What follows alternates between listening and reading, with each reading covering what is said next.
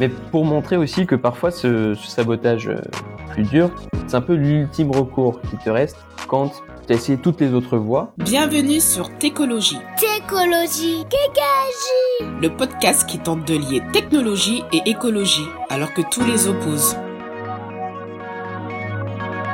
Bienvenue sur euh, Técologie, euh, c'est Richard Anna pour vous présenter une nouvelle interview euh, du podcast qui tente de lier technologie et écologie. On accueille aujourd'hui euh, Nicolas Selnik. Bonjour Nicolas. Bonjour Richard. Alors j'étais euh, franchement à deux doigts d'arrêter le, podcast parce que voilà, ça fait plus de trois ans, trois ans et demi. Peut-être un peu, un peu de fatigue et aussi il y a un, un, peu de greenwashing ambiant. Donc c'est un peu difficile de, continuer dans ces conditions-là. Et puis, au final, on voit des, choses passer qui sont super intéressantes, euh, et notamment ben, euh, le bouquin que tu as coécrit avec euh, avec Fabien Benoît. Donc, c'est Technolutte, enquête sur ceux qui résistent à la technologie. donc Fabien Benoît, donc le co-auteur, c'est c'est un journaliste et réalisateur de films documentaires, notamment pour Arte. Et toi, Nicolas, tu es journaliste indépendant et collaborateur régulier des pages Idées de Libération, pardon, où tu suis euh, les enjeux de l'écologie politique. Euh, l'idée de la, des technoluttes, euh, de tout ce qui est mouvance technocritique, c'est des sujets qu'on a, qu'on a abordés dans, ce podcast, notamment avec Fanny Verax, avec Philippe Biwix, Fabrice Flippo d'ailleurs, que, que tu interviews dans le, dans le bouquin. Euh, bien sûr, technologie partout, démocratie nulle part avec Yael Benayoun et Irénée Regnault. On a questionné aussi la 5G hein, avec euh, Hugues Ferboff. D'ailleurs, c'est un des euh, épisodes les plus écoutés de, de Técologie. comme quoi, le sujet intéresse pas mal les gens. Donc, première question, qu'est-ce qui vous a donné à toi et à Fabien d'écrire ce livre? Pour commencer, merci de l'invitation. Je suis heureux que le podcast continue. Ça serait dommage qu'il s'arrête en, si bon chemin. Ce qui nous a donné envie d'écrire ce livre, c'est justement peut-être euh, pour euh, continuer sur ce que tu disais, euh, l'intuition qu'on a eue qu'il se passe quelque chose et que il y a certes un greenwashing ambiant qui est toujours présent. Je ne sais pas s'il s'intensifie, mais en tout cas, on, le voit lui aussi parfois se radicaliser sur certains éléments de discours. on y reviendra sans doute.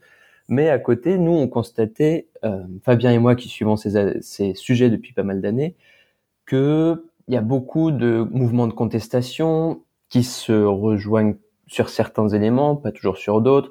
Et euh, en fait, on avait envie de prendre le temps, au travers d'un livre, de sonder un petit peu pour savoir, bon, nous, notre intuition, c'est que beaucoup de mouvements naissent à partir de la contestation de ces technologies et la question qu'on se posait c'est de quoi il s'agit, pourquoi, qui sont ces gens.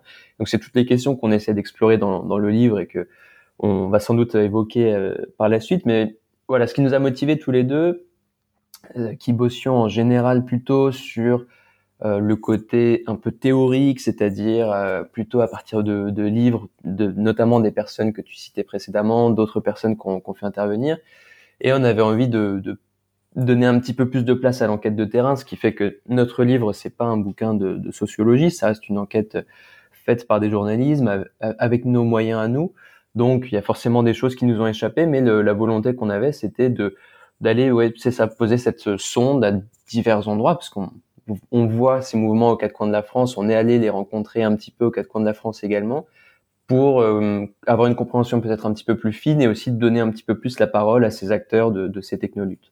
Je pensais que tu allais me répondre c'est que c'était la sortie de Macron euh, sur les Amish J'ai commencé à bah, ça c'est typiquement ce que ce qu'on disait tout à l'heure, ce que je disais précédemment, c'est le le côté du discours qui se radicalise et justement je trouve que c'est une sortie qui à la fois euh, a fait couler un peu trop d'encre à, mon goût, mais en même temps aussi dit quelque chose parce que euh, à ce moment-là, Macron était donc devant un parterre euh, d'entrepreneurs de, la French Tech et c'était la, lecture qu'en fait euh, l'historien François Jarige, qui est l'auteur du livre Technocritique que j'avais interviewé à cette occasion pour pour Libé, c'était justement de de prendre cette sortie comme l'une des dernières bravades que qu'on peut avoir, c'est-à-dire bon bah il s'adresse en fait au public qui est celui des, des, acteurs de la numérisation et ils ont besoin de se de se conforter, de se dire bah oui, en fait, les autres c'est vraiment des réacs, des technophobes, des amiches, des ludites, etc. Et l'hypothèse que faisait François, c'était de dire que c'est parce qu'il y a cette perte de sens qui, qui se généralise au niveau des ingénieurs et que il y a de plus en plus de contestation de la tech comme quelque chose qui est le sens du progrès à ne pas questionner, etc. Donc voilà, pour moi, c'est un petit peu la saillie euh, qui, qui, visait à faire polémique et qui visait à ce qu'on en parle. Et donc en parler, c'est un peu tomber dans le jeu. Mais en même temps, comprendre pourquoi il y a ça, c'est re, resituer cette question de euh, bah, qui en fait décide du sens du progrès, en rappelant que euh, c'est un imaginaire qui est porté par certaines sphères économiques, sphères de pouvoir, et face auquel la stigmatisation de n'importe quel mode de résistance, je pense qu'on aura l'occasion de revenir là-dessus, est une arme qui est, largement employée. Et si, je peux dire d'un mot, c'est d'ailleurs rigolo parce qu'en fait les, Amish, euh, ça a été beaucoup euh, relevé après, c'est des personnes qui ont un rapport aux technologies assez intéressant dans le sens, avec tous les défauts qu'ils peuvent avoir par ailleurs selon euh, nos, modes de, juger leur, société. en revanche, ils ont un processus de, de décision collégiale, c'est-à-dire qu'ils se réunissent en groupe pour décider à chaque fois qu'une nouvelle technologie va être implantée en se demandant mais qu'est-ce que ça va nous faire à nous en tant que groupe? Est-ce qu'on veut de ce truc-là ou pas? Et par exemple, c'est pour ça qu'ils ont euh, refusé, enfin que certaines communautés, parce que c'est pas un groupe homogène, que certaines communautés ont refusé la voiture parce que justement dans d'autres communautés, ils ont pu voir qu'il y a eu l'introduction de la voiture, donc ça, ça distendait du lien, etc. C'est hum, bien sûr euh, un mouvement qui mérite d'être d'être questionné, mais dans le sens euh, les amis, en fait, ça ressemble un petit peu au moratoire sur la 5G, par exemple, qu'on demandait des élus de gauche, qui est pas non plus un truc euh, qui casse trois pattes à un canard, c'est-à-dire se poser une question sur est-ce qu'on veut que quelque chose qui va changer notre notre vie quotidienne, on puisse avoir notre mot à dire dessus. Donc tu, tu, as parlé des ludites. Donc les ludites, les ludites, c'est les ouvriers euh, anglais qui, qui ont cassé les, les, les machines euh, parce qu'ils avaient peur de perdre leur emploi. Mhm. Euh, quels sont les, les, nouveaux visages de la technocritique? Alors, c'est une question euh, très vaste et passionnante. Il y en a beaucoup, à mon avis. Je pense que, encore une fois, je, je rappelle que nous, on n'a pas forcément été exhaustifs, c'est-à-dire qu'on a essayé de couvrir le plus de terrain possible, mais peut-être qu'avec 3-4 euh, ans d'enquête de plus, on aurait découvert d'autres d'autres mouvances. Ce qu'on a vu, si je dois en faire une, une typologie un petit peu sommaire, je dirais qu'il y a un peu deux, deux groupes. Il y a d'un côté celui qui va être les, les, les critiques de l'intérieur, les critiques des experts.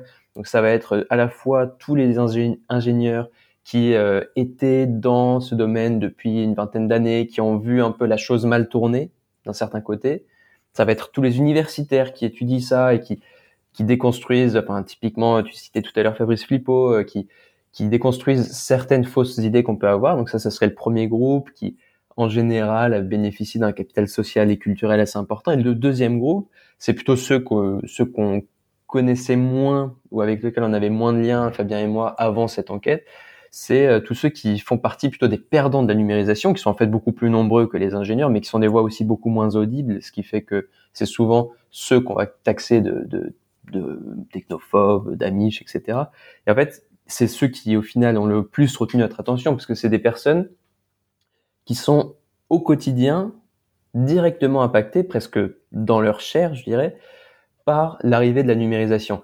Si je prends quelques exemples, ça va être un groupe d'agriculteurs en Bretagne qui se mobilise pour refuser une antenne 5G qui va être implantée au milieu de leurs champs, qui sont des champs de culture bio, qui essaient de faire un maraîchage, euh, qui vivent dans un endroit où euh, ils n'ont pas forcément besoin d'avoir le dernier smartphone, etc., et qui vivent selon un, un mode aussi, c'est dans des collines, collines un petit peu reculées, donc ils, ils vivent ensemble euh, assez souvent. C'est pas une communauté au sens de celles qui vivent dans les Cévennes, mais c'est un, un, groupe qui, disons, euh, tient à ces liens humains et euh, on leur amène une antenne 5G et ils se posent la question, mais à quoi ça va me servir? Pourquoi est-ce que c'est pourquoi est-ce que c'est là? Donc ils essaient d'aller en parler après à leur mère, puis ils trouvent porte fermée, ils essaient d'aller parler au préfet, ils trouvent porte fermée.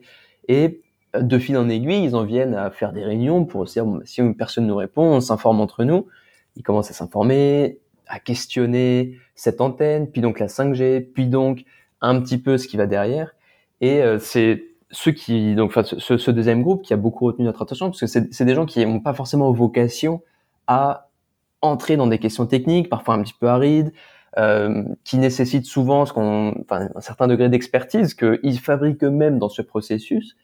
Et au travers de tous ces questionnements, ils en viennent à se poser des questions qui deviennent d'ordre politique, c'est-à-dire mais en fait, qu'est-ce que ça impose comme modèle social, économique la 5G Et c'est pour ça que après ce, ce groupe-là en vient notamment à rejeter la 5G et son monde, dans le sens le, si on tire le fil qui va derrière la 5G, vient tout un tout un tas d'enjeux économiques dont, dont, tu as déjà parlé aussi et euh, dont, sur lesquels on pourrait revenir, mais qui nous éloignent peut-être un peu du sujet et c'est ce, ces deuxièmes visages, d'une certaine manière, c'est euh, à mon avis capital à comprendre aussi pour euh, repenser toutes ces histoires de d'enjeux technologiques, de rapport au progrès, etc. Parce qu'en fait, c'est vraiment les personnes qui souvent subissent beaucoup plus qu'elles ne bénéficient de la numérisation et qui fait se poser la question au final, ben, pourquoi dans ce cas est-ce qu'on numérise ce genre d'endroit si ces personnes-là n'en profitent pas, si elles n'en veulent pas visiblement?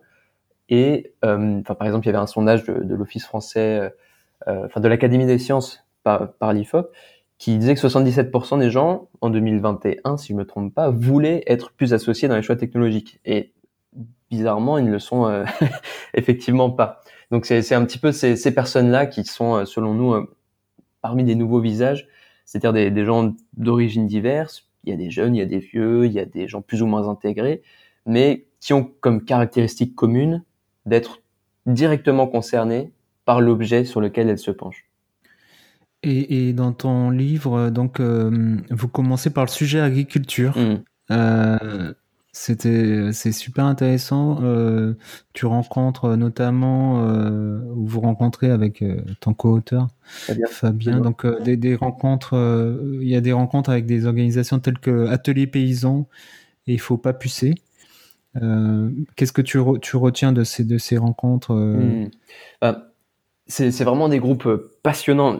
Faut pas pucer, c'est un, mouvement un petit peu plus ancien pour l'expliquer aux auditrices et auditeurs, qui euh, en fait s'est constitué en opposition à l'obligation de, mettre des puces RFID, donc qui sont les mêmes puces que vous avez dans votre carte bleue globalement, des, puces électroniques, qui permettent de suivre avec un, numéro qui est assigné, une sorte de carte d'identité, chacune des brebis de, de ton troupeau.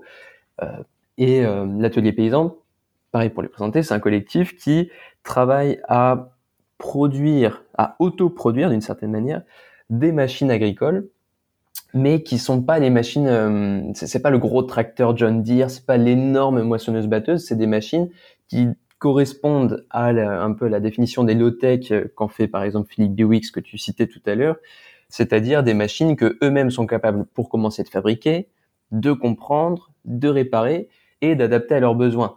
C'est-à-dire que quand on pense à l'agriculture, on a voulu mettre l'accent sur l'agriculture parce qu'il y a, deux, deux critiques qui sont portées sur l'agriculture. Il y a d'un côté celle qui est la plus communément portée, qui concerne les pesticides, les semences, etc. On pense à Monsanto et, et d'autres. Mais le machinisme agricole, en fait, c'est un, c'est un enjeu qui est souvent négligé et qui est pourtant essentiel comme un autre verrou dans un modèle d'agriculture productiviste.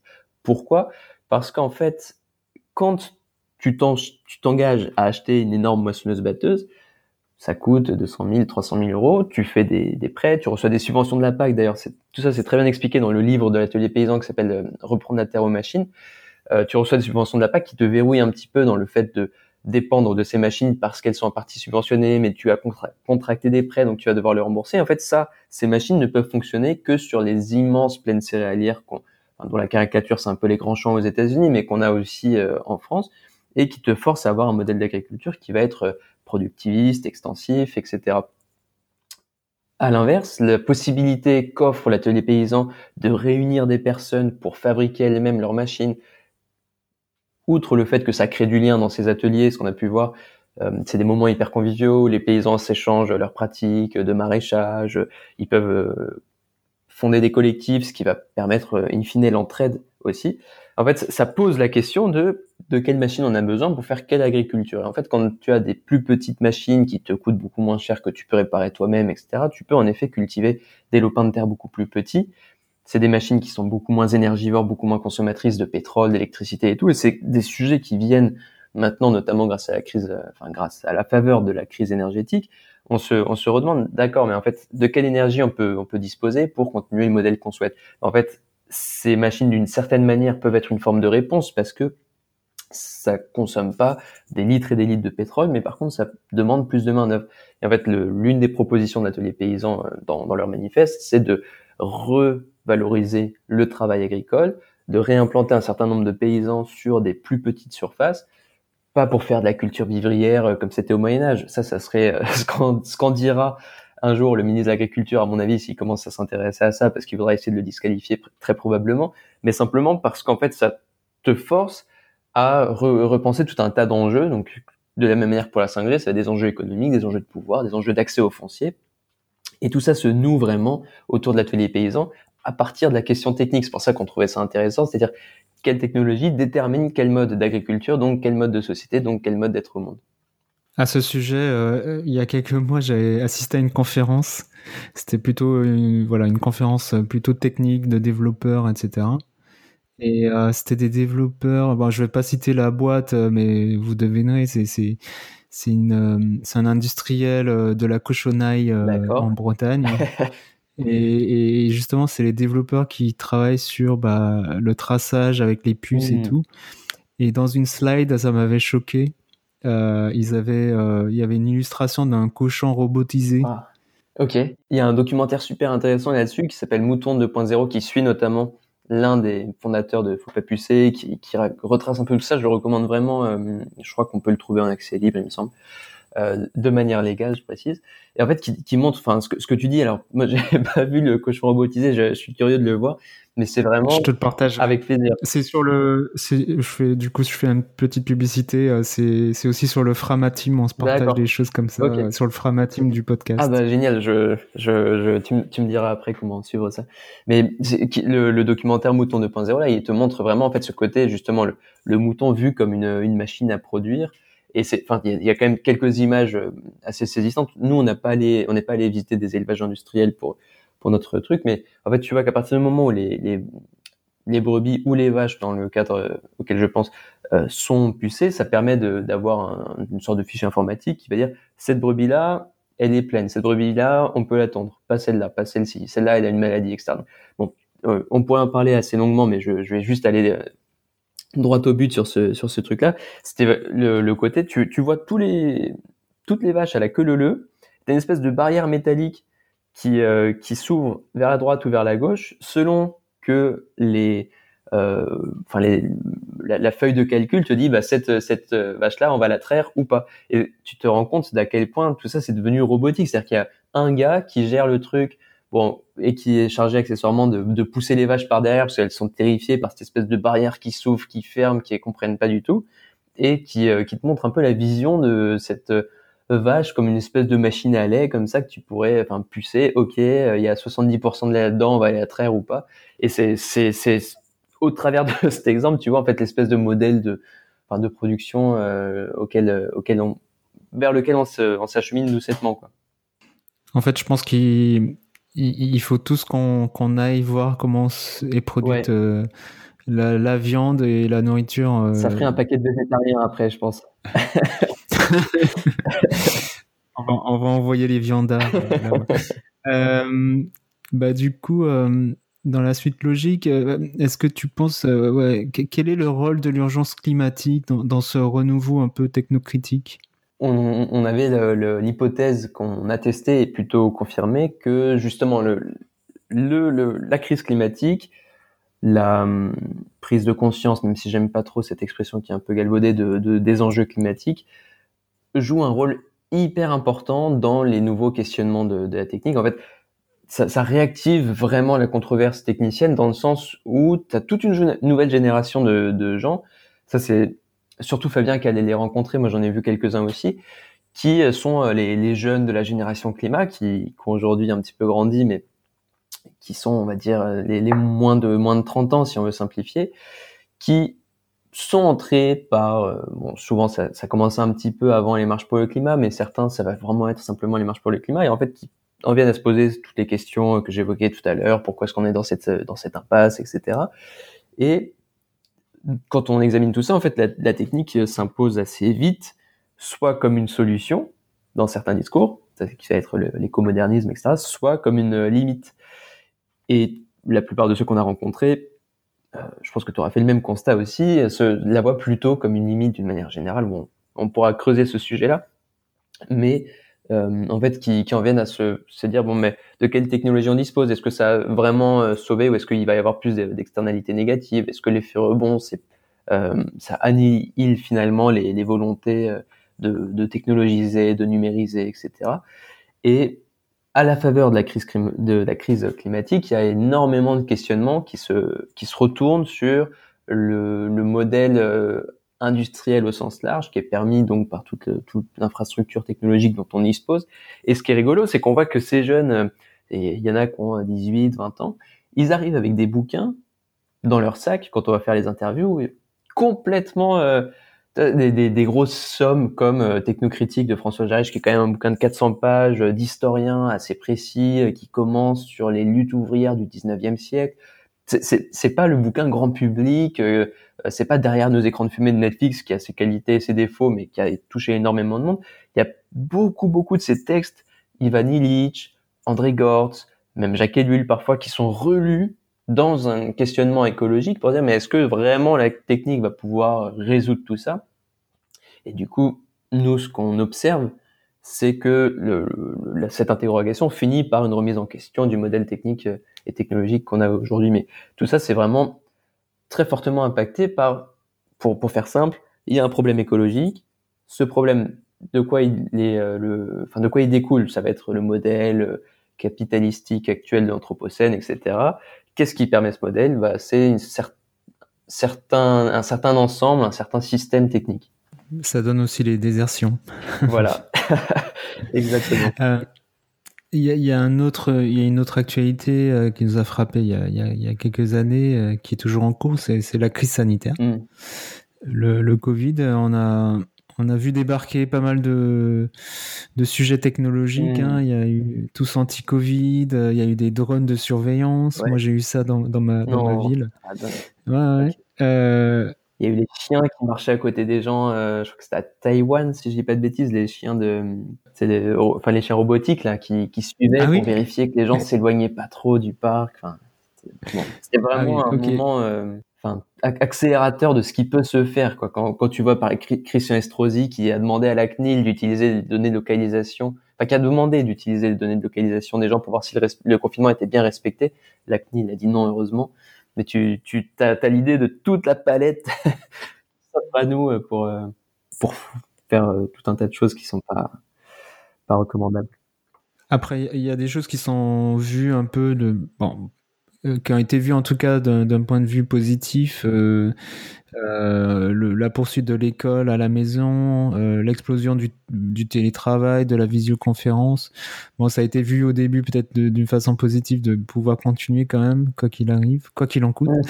Euh, et puis, bah, il y a, y a un peu les bah, le, le, mouvement anti-vax qui s'est un peu réveillé euh, avec un public assez réactionnaire, euh, parfois peut-être rétrograde sur le rôle de la femme, mm. euh, parfois transphobe. Tu, mm. tu, enfin, il y a eu une espèce de, de euh, de d'espèce de soupe réactionnaire par rapport à par rapport à ça. Euh, mm. Est-ce que c'est des sujets aussi que tu traites dans, dans, dans cet essai? Alors c'est rigolo, c'est un, un, truc dont on m'a déjà parlé plusieurs fois. On, on en parle un petit peu. On sait pas trop attarder dessus à vrai dire parce que euh, le, le, livre est court, on avait déjà plein de choses à dire et euh, c'est aussi des, des, sujets assez complexes. Euh, la, la, la, la sous-question qu'on qu me pose souvent étant est-ce qu'il y a des dérives techno, enfin réactionnaires au sein de la technocritique? Ouais, te technophobe, limite réactionnaire rétrograde quoi. Ouais. Donc et, et, la question derrière ça, ben en fait, quel est le rôle dans, du progrès dans Enfin, est-ce que ces, ces gens-là remettent en question le, le progrès, euh, l'innovation, quoi qu'elle. Euh, enfin, tu vois, moi personnellement, je peux être technocritique, mais pour la question des vaccins, c'est mmh. super, quoi. Enfin, de, de pouvoir sauver des vies, il euh, n'y a, y a, pas de, y a pas de question à avoir, alors que euh, bah, il y a pas mal de gens même autour de moi qui euh, qui se sont pas vaccinés. Okay. Quoi. Ah oui, bah, c'est une question hyper euh, complexe. Je je prétends pas avoir de réponse générale, d'autant plus que ce qu'on montre aussi souvent, enfin ce qu'on dit souvent, c'est que euh, on constate pas un mouvement dans le sens on n'est pas allé faire une monographie de la CGT, mais c'est une, une, agglomération de petites cellules. Donc chacune, chacun, chacune, même au sein de ces cellules, il y aura des positionnements très différents. Pour, pour, donner une, une, idée de la palette, nous on a pu voir à la fois des gens qui sont super critiques, qui, euh, qui ont parfois peut-être abandonné le smartphone, qui euh, produisent des, des, réflexions ou des actions qui vont être hyper critiques, mais par contre qui ont été les premiers à se faire vacciner euh, vis-à-vis du Covid, et euh, d'autres qui, qui, refusaient le, le vaccin. Ça, ça, me semble un, truc hyper épineux et je, pour être honnête, je pense que j'ai pour l'instant que des hypothèses là-dessus et pas de peut-être trop tôt, euh, trop tôt pour, pour avoir des conclusions. Ouais, c'est ça. Puis comme c'est c'est souvent porté par des personnes, alors il y a, y a toute une controverse là en ce moment autour d'un texte qui est paru chez la, la revue Terrestre qui reprend un petit peu ces, ces questions de biopolitique. Peut-être pour, pour dire d'un mot, euh, ce que l'hypothèse que je fais un petit peu, c'est que euh, il y a d'un côté une technocritique qui va être euh, radicale dans le sens de Marx euh, qui reprend la critique à la racine, donc qui va s'interroger sur les origines du système technique tel qu'on le connaît actuel et euh, qui en fait cette, cette critique là elle va être souvent de ce que j'ai vu portée par les gens plutôt intégrés. Donc les professeurs d'université, par, tu vois, nous-mêmes journalistes typiquement, c'est notre notre gagne-pain de, de parler de la technique d'une certaine manière. Donc on gagne en capital social, culturel, financier, etc. Et de l'autre côté, il va y avoir toute une frange de la critique qui est portée par les, fameux exclus de la numérisation dont je parlais tout à l'heure, euh, dont certains en fait prennent assez cher à critiquer la technologie dans le sens, ils vont être progressivement mis sur la touche de, de leur job, ils vont euh, passer pour des, des, des, des rétrogrades, des réacs, on va les traiter de... On, on va aussi les traiter d'antivax complotistes dès que certains, alors certains le sont assurément, d'autres se posent des questions, essaient de comprendre. Ah oui, mais pourquoi est-ce que telle entreprise, c'est celle qui a payé le plus de, milliards d'amendes pour fraude et c'est celle qui nous délivre des vaccins?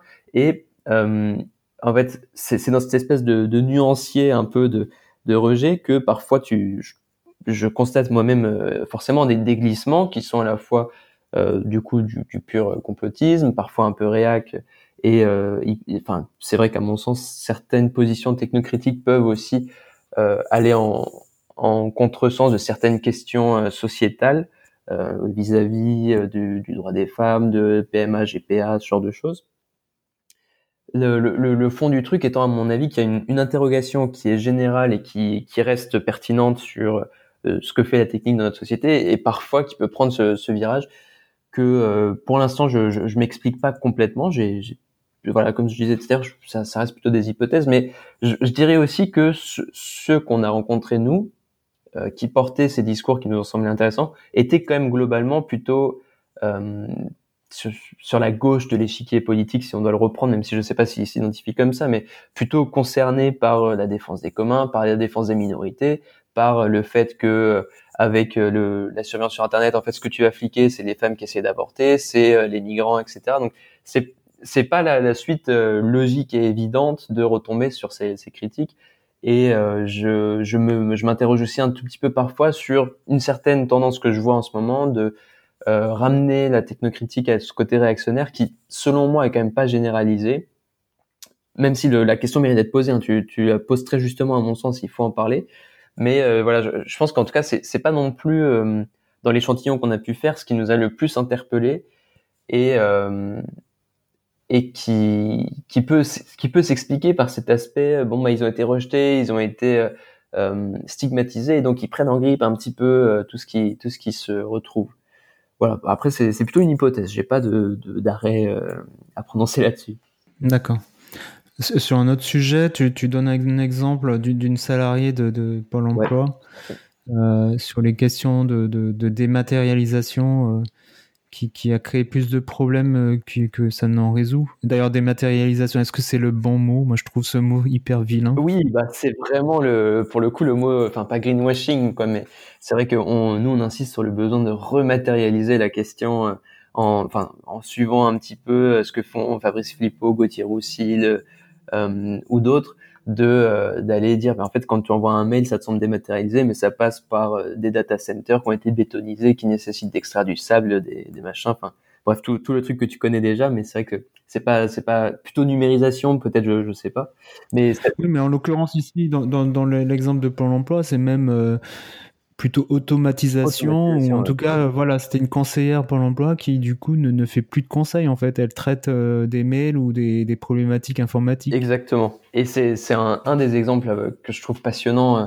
à propos de ces, de ces questions de numérisation c'est euh, en fait comment ça affecte par exemple des, des, fonctionnaires comment ça affecte des profs. On a un petit peu le même le même retour de la part de pas mal de profs. Donc des métiers qui semblent parfois euh, ceux du tertiaire qu'on n'aurait pas pu numériser euh, en pensant que les machines allaient faire le travail pénible à notre place. Et en fait, on observe que c'est une même logique de ce que Charbonneau a pu appeler la prolétarisation, de dire cette conseillère, elle avait un certain goût pour son métier, elle avait un certain nombre de savoir-faire, c'est-à-dire qu'elle va faire ses rendez-vous avec des demandeurs d'emploi, elle peut avoir, je sais pas, peut-être 30 minutes pour, pour discuter de la question, etc. Il y a quelques années, surtout, ce qui est important, c'est que ce qui se passe entre elle et le demandeur d'emploi, c'est du contact humain.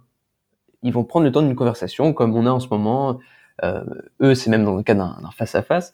Et au travers de cet échange, passent des choses qui ne passent pas dans un mail, c'est-à-dire une certaine euh, volonté de faire quelque chose, une certaine détresse, de, des non-dits, euh, tout ce qui va être euh, mais pourquoi est-ce qu'en fait tu trouves pas du travail? Est-ce que ce truc-là ça peut t'intéresser? Si oui, pourquoi? Sinon pourquoi? Et petit à petit, cette conseillère voit un certain nombre de processus, de procédures automatisées. Et en fait, ça se traduit par, au bout de quelques années, elle se retrouve à enchaîner les mails types qui, qui disent simplement, toi, tu coches telle, telle, telle et telle case.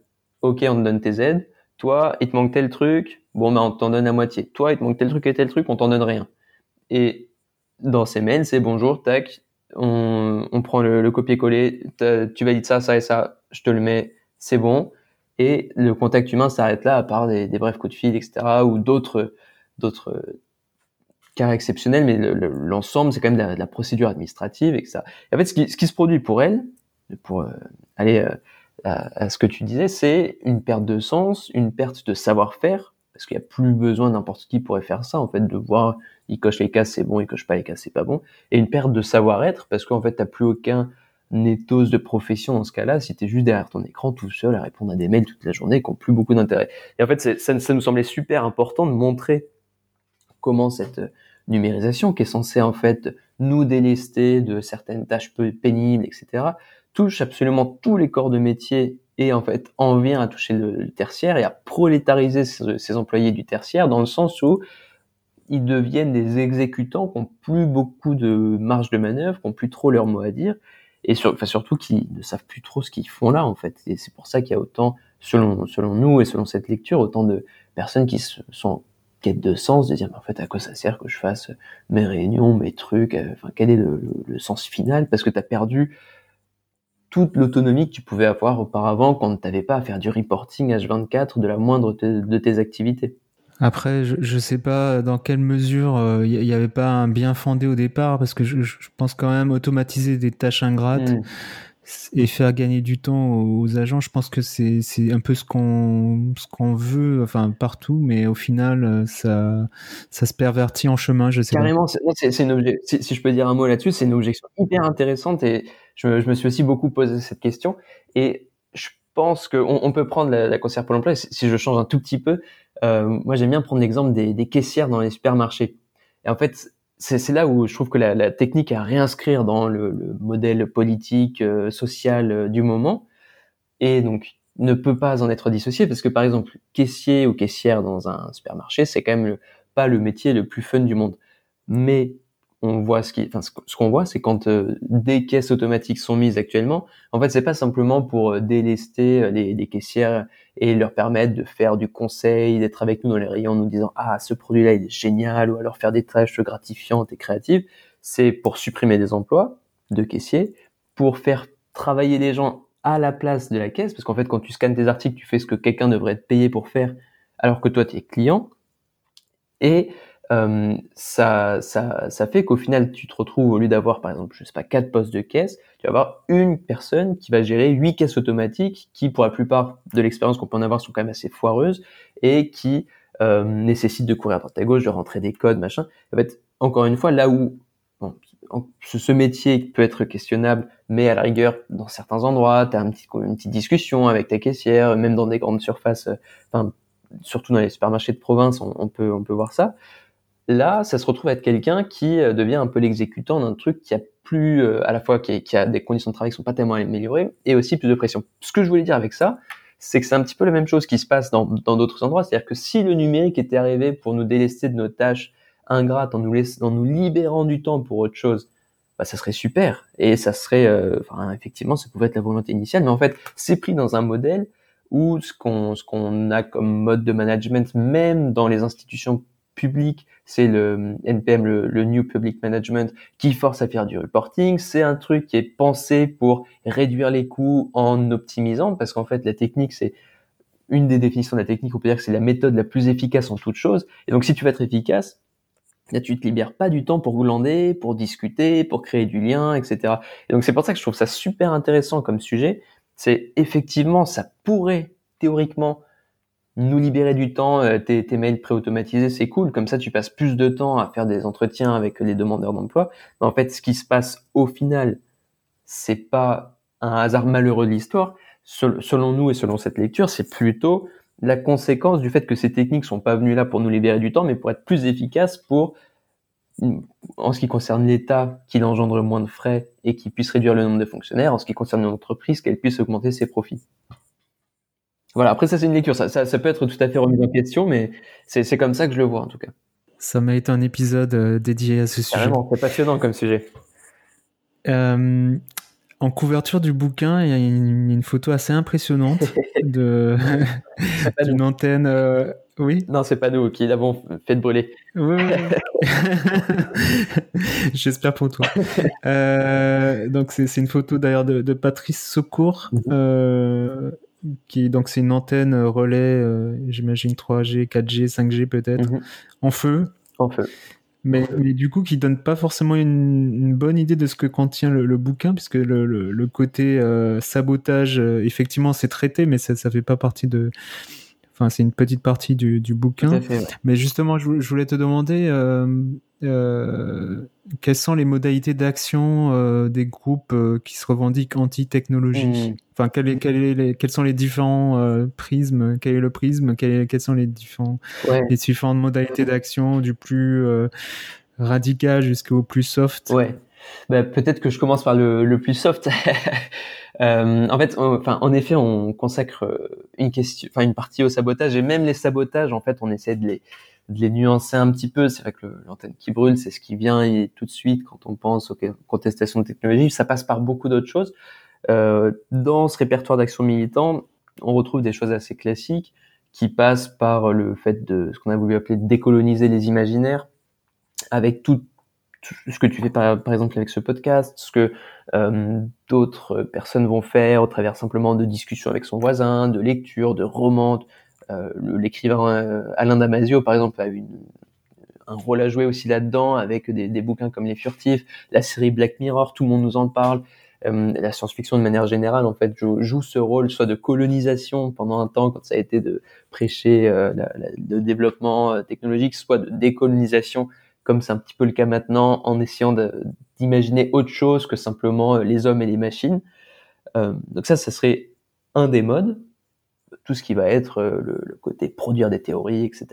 Un autre mode auquel on s'intéresse, c'est ce qui va être porté par exemple par des associations comme la Quadrature du Net, euh, toute la bataille juridique, parfois judiciaire, pour protéger certains espaces de liberté, pour attaquer en justice le bien fondé de développement de la 5G, de, des compteurs Linky, de certains éléments particuliers dans ces techniques, euh, l'opacité, le fait que ça n'a pas été euh, implémenté euh, dans, avec des, des, concertations citoyennes externes. Ça, c'est le volet plutôt juridique. Après, il y a le côté euh, qu'on pourrait appeler plutôt institutionnel de, de, des personnes, parce que on, on, en connaît, on en rencontre des gens qui sont dans ces institutions au sein du Conseil national du numérique, au sein de l'administration de manière générale, qui portent ces questions. Bon, avec plus ou moins de succès, il y a toute la, palette des alternatives qui sont développées par l'atelier paysan, comme euh, on l'évoquait tout à l'heure. Et on en vient donc euh, au un peu moins soft, la, question des, des, sabotages, qui commence, à mon avis, par la désertion, que tu évoquais tout à l'heure, qui est une forme de sabotage subtil dans le sens de, du sociologue Samuel Lamoureux, qui est une manière de ne pas faire fonctionner ce système dans lequel les gens ne, se reconnaissent pas. Il y a ensuite le sabotage qui va être des détournements, par exemple les mecs qui vont aller suspendre des ballons de baudruche à côté des caméras pour les visibiliser, qui vont se peindre le visage pour ne pas, euh, enfin il y a des modes de maquillage qui empêchent la reconnaissance faciale d'opérer, ça a été utilisé à Hong Kong par exemple. Il y a tous ceux qui vont aller faire du data poisoning qui consiste à euh, en fait brouiller les cookies que tu laisses quand tu fais de la navigation sur Internet de sorte à ce qu'on ne puisse pas établir un profil publicitaire à partir de toi et donc que le capitalisme de surveillance ne puisse pas fonctionner grâce à tes navigations. Et après, il y a ce, ces sabotages un petit peu plus spectaculaires, les gars qui vont aller péter des compteurs Linky, des antennes 5G. Et en fait, je crois que cette gradation était importante à faire dans ce sens-là, parce que ce qu'on observe, euh, c'est que tous ces, tous ces modes de lutte cohabitent. Tu as des collectifs qui font euh, un peu de A à Z pour essayer des trucs. Et dans le chapitre qu'on consacre, qu'on consacre au sabotage, on prend cet exemple de quelqu'un qui s'appelle Christophe, qui euh, vit en Bretagne et qui a commencé par tous ces modes de d'opposition soft, c'est-à-dire qu'il est allé discuter, il est allé porter une plainte, il est allé essayer de faire des mobilisations, des manifs, des trucs à chaque fois ça marche pas, il trouve porte close. Et il en vient donc à ces sabotages un peu moins soft. En fait, je trouve ça important de, faire cette gradation et enfin, on, on s'intéresse peu à l'aspect plus spectaculaire parce que c'est pas le plus euh, le plus riche en réflexion à tirer euh, à mon avis, même s'il a son importance. Mais pour montrer aussi que parfois ce, ce sabotage euh, plus dur, c'est un peu l'ultime recours qui te reste quand tu as essayé toutes les autres voies et que à chaque fois, pas seulement euh, tu à la suite d'une discussion, on te dit bon bah on a pris ton, en compte ton avis, mais euh, on fera quand même, je sais pas quoi. C'est plutôt à, chaque fois tu te retrouves tout seul face à une espèce de gros bloc qui avance et donc ces gens finissent souvent par par passer à l'acte, comme on peut le voir sur la photo de couverture. Est-ce qu'il y a des actions justement légales euh, au quotidien que tout le monde peut faire, des espèces d'éco-gestes euh, tu, tu, tu, présentes justement dans le bouquin les, les personnes qui, euh, par choix, hein, n'ont pas de, de, de mm. smartphone au quotidien? Est-ce que est-ce que c'est c'est faut commencer par par là en fait, c'est dénumériser nos vies. Ouais, je pense. Bah, je j'aurais pas vocation à donner des, des conseils de vie à nos auditeurs et auditrices, je pense que chacun fait un peu comme il entend, mais en effet, enfin, par un souci d'hygiène mentale, euh, il y a tous les trucs d'aller euh, couper ses, notifications, de se passer d'un smartphone. Ça commence par être une porte d'entrée qui permet aussi de se rendre compte qu'on peut encore, dans la plupart des métiers, vivre sans, euh, et, et qu'on en vit souvent pas forcément plus mal. Euh, après, sur le côté éco-geste, j'ai tendance à dire que c'est un premier pas, qui est, qui est bien à faire. Enfin, par exemple, de dégoogliser son environnement numérique, d'utiliser Framasoft, Framapad, comme, comme tu, tu l'évoquais tout à l'heure, euh, mais que c'est plus une question d'hygiène personnelle dans un, dans un monde qui va de plus en plus nous réduire. Tu, tu parlais de Fabrice Flippo, lui parle de cette architecture des choix en fait, réduire l'opportunité de choix qu'on a. C'est-à-dire que pour l'instant, on peut faire un certain nombre d'éco-gestes. Euh, c'est déjà à peu près le cas, mais ça le sera de plus en plus. Si tu veux pas avoir de smartphone, ben il y a possibilité que tu ne puisses plus payer avec euh, ta carte bleue, que tu puisses plus réserver tes billets de train, etc. Là, pour l'instant, on a encore un certain nombre d'options, mais dans, dans, combien de temps est-ce qu'il faudra avoir effectivement un smartphone pour euh, pour toutes ces démarches du quotidien dans 4-5 ans. Donc c'est pour ça que le côté éco-geste, euh, à part à préserver euh, pour nous-mêmes un petit espace de sursis, euh, j'aurais tendance à dire que c'est un peu comme pour les éco-gestes pour l'environnement, où on se rend compte de plus en plus que c'est pas euh, en éteignant la lumière le soir qu'on peut changer la donne. Euh, enfin, éteindre la lumière le soir, c'est pas non plus euh, radical, mais en, supprimant les pièces jointes rigolotes de ces mails, comme suggéré de le faire la ministre de la Transition énergétique, comme solution au changement climatique, euh, c'est c'est pas le, les, bonnes échelles si on veut entreprendre des actions qui font bouger les lignes dans un système qui se enfin dans, une configuration où c'est quand même de plus en plus un rapport de pouvoir pouvoir économique et politique étant euh, interliés là-dessus voilà j'aurais tendance à penser que c'est plus de l'ordre du sursis quoi mmh. Non, non, tout à fait d'accord. De toute façon, c'est un sujet qu'on a traité euh, sur Técologie. C'est, je vous renvoie vers l'épisode 62, donc conception pour appareils obsolètes avec Annel Baignon, hmm. qui, qui, a fait pas mal de, de, de recherches euh, et même d'expérimentation. Euh, c'était en Suède avec un, un flip phone, voilà, un téléphone pas, pas du tout smart et, et au final, en fait, on peut quasiment plus rien faire sans, euh, sans demander à un ami qui a un smartphone en fait. Euh, donc c'est un peu euh, voilà. Mais justement, tu parlais de, de, de l'association Framasoft. ce qui m'a frappé dans, dans le bouquin, c'est qu'il y a aussi des, des critiques de l'alternumérisme qui, qui est représenté en France par l'association Framasoft. Que, comment on peut expliquer cela? La question de fond, c'est de savoir est-ce que tous ceux qui poursuivent l'utopie originelle de l'Internet comme un espace de partage, tous ceux qui font de l'ingénierie un peu écolo, etc., sont en train de changer quelque chose ou sont les idiots utiles du système en continuant à développer un truc qui finira par se faire bouffer par tout ce qu'on tout ce qu'on n'aime pas.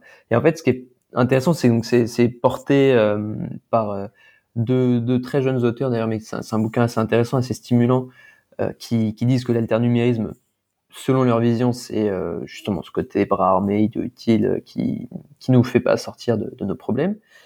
Et c'est pas seulement porté par eux, hum, dans le sens où ces, ces questions, elles émergent aussi chez Framasoft. Et ce qui nous a convaincu de, de parler de ça, c'est que quand on discutait avec euh, avec Framasoft, eux-mêmes se posent cette question de se dire mais en fait nous ça fait 20 ans qu'on développe un truc, qui visiblement ne prend pas parce que la majorité des personnes utilisent Google et pas Framapad. Et en plus, il y a la problématique du logiciel libre qui est que Google, c'est un des premiers pourvoyeurs de logiciels libres. Il fonctionne avec du logiciel libre, mais pour certains aspects. Et donc, qui interroge la possibilité d'avoir ces, ces espèces d'oasis, notamment en se demandant, mais l'alternumérisme, qui est-ce que ça concerne? Par exemple, euh, on peut prendre un, un, sujet qui est le l'email, le, euh, le, slow email, euh, qui, qui est en fait des, des, boîtes mail que tu peux ne consulter qu'une fois par jour, comme si tu allais relever ton courrier. Ça semble être un bon truc pour arrêter de recevoir 100, euh, 150 je crois, notifications chaque jour sur son téléphone, se libérer un peu d'espace. En fait, qui va pouvoir en bénéficier de ça? C'est le patron, le, le, le, patron tout en haut de, de, de la chaîne, éventuellement, s'il a envie de le faire tous les, tous les personnes qui dépendent de quelqu'un qui va euh, dans un rapport de, de, subordination propre et normal dans le monde du travail, si on leur dit, ben non, moi j'ai besoin que tu me répondes à, mon mail dans 10 minutes et pas euh, demain matin quand ça te chante, elles n'auront pas le, pouvoir pour instaurer cette position, de dire, ben non, moi j'ai des pratiques euh, alternumériques, j'ai pas envie d'être débordé, etc. Et donc en fait, cet euh, alternumérisme, d'après même donc les, les membres de, de Framasoft qui, qui, en parleront beaucoup mieux que moi. Hein. Je, je, simplifie sans doute leurs propos et je voudrais pas penser que euh, je, je, peux me substituer à eux, mais euh, on les invitera. bah, ils méritent d'être invités parce qu'ils sont hyper intéressants là-dessus. Mais en, tout cas, pour finir, qui qui, euh, qui a d'une certaine manière n'a pas su imposer le rapport de force nécessaire dans cette configuration et euh, qui se trouve mis en concurrence en fait avec des modèles qui euh, jouent de nos affects et de nos impulsions et nos émotions, qui jouent dans le sens, qui stimule ça à l'envie et qui nous pousse à avoir cette consommation euh, qui peut être qualifiée de problématique euh, et qui n'ont pas les moyens de, faire face. Pourquoi est-ce que tout le monde est sur Twitter et pas sur l'équivalent livre et euh, un peu plus pacifié qu'est Mastodon parce qu'en fait, quand tu reçois tes tweets et tes retweets, t'as, as ton petit shot de, dopamine et donc tu retournes. Et en fait, face à ça, si toi tu essaies de monter un truc en disant bah nous on est libre, on est personne, euh, enfin très peu de monde est dessus, moins de monde, et donc tu as un coût à l'entrée qui est trop important pour que ces, ces petites alternatives alternumériques qui ont tout pour être géniales puissent fonctionner au sein d'un écosystème de plateformes capitalistiques qui sont portées encore une fois par la société. C'est là où on revoit que tout s'entremêle, dans le sens, est-ce que ces modèles euh, alternatifs qui semblent cool peuvent marcher dans la société telle qu'elle est actuellement? Intéressant. Voilà. Après, ils en parleront mieux que moi, forcément. non, non, mais après, euh, non, non, c'est vrai que euh, même personnellement, voilà, j'ai un compte Mastodon, mais c'est vrai que voilà, pareil, je, je Ouais, tu vois bien que c'est quand même moins fréquenté, alors que ça a tout pour être génial, quoi. Donc c'est c'est c'est vrai que ça fait un peu peur. Euh, c'est limite euh, ouais, quand tu lances un service, euh, tu tombes un peu dans le défaitisme. Mais bon, les, les, les plateformes, elles sont pas. je pense qu'elles sont pas éternelles. Tu vois, là, mm. Facebook est en perte de vitesse pour un certain public. Voilà, les jeunes ont basculé sur Instagram, puis sur TikTok, mais etc. donc voilà. tout, enfin Facebook a aussi. Oui, ça reste Facebook. Ouais, effectivement. TikTok. Se lance dans le métaverse, c'est pas pour rien. Ok, ça m'a été un sujet aussi. euh, et, pour finir, euh, j'aimerais te demander aussi, est-ce que euh, bah, tous ces groupes, euh, est-ce qu'il y a des actions de ces groupes pour aller chercher justement les personnes qui ne sont pas encore sensibilisées sur ces enjeux, sur les enjeux technologiques, des gens qui sont peu politisés, et, je dis bien les gens, hein, c'est pas forcément les jeunes, ça peut être aussi voilà de, de, tout âge, et de ne pas voilà s'isoler dans un entre-soi technocritique c'est un petit peu le, la, petite pique qu'on lance à tout ça dans, notre conclusion, c'est que en effet c'est quand même des mouvements assez confidentiels pour la plupart, euh, avec quand même un une certaine volonté, je trouve, d'aller au-delà de, euh, de ces réunions qui pouvaient vraiment il y a quelques années réunir les, les 200 mêmes personnes à chaque fois.